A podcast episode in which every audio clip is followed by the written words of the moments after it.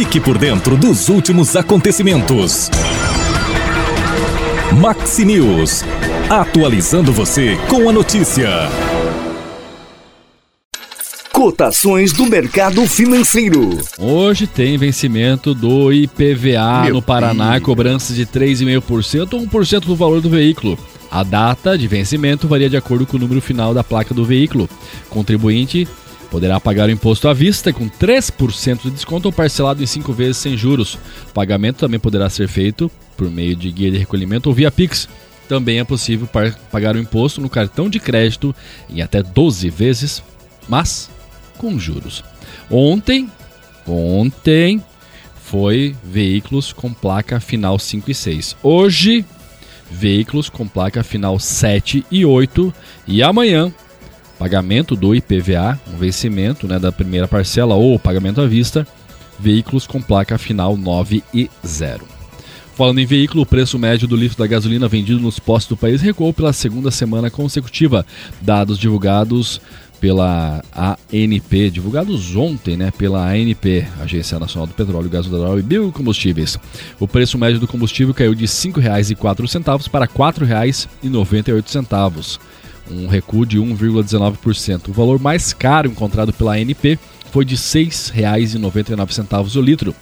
O litro do etanol hidratado também caiu, foi de R$ 3,94 para R$ 3,85, uma queda de 2,28%.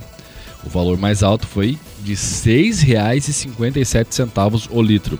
Já o preço médio do litro do diesel, né, perdão, passou de R$ 6,36 para R$ 6,32 o litro do diesel, um recuo de 0,62%.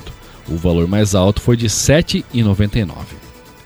E a Receita Federal libera nesta terça-feira, às 10 horas da manhã, a consulta ao lote residual de restituição de imposto de renda pessoa física, referente ao mês de janeiro de 2023. O crédito bancário será feito para 136.565 contribuintes.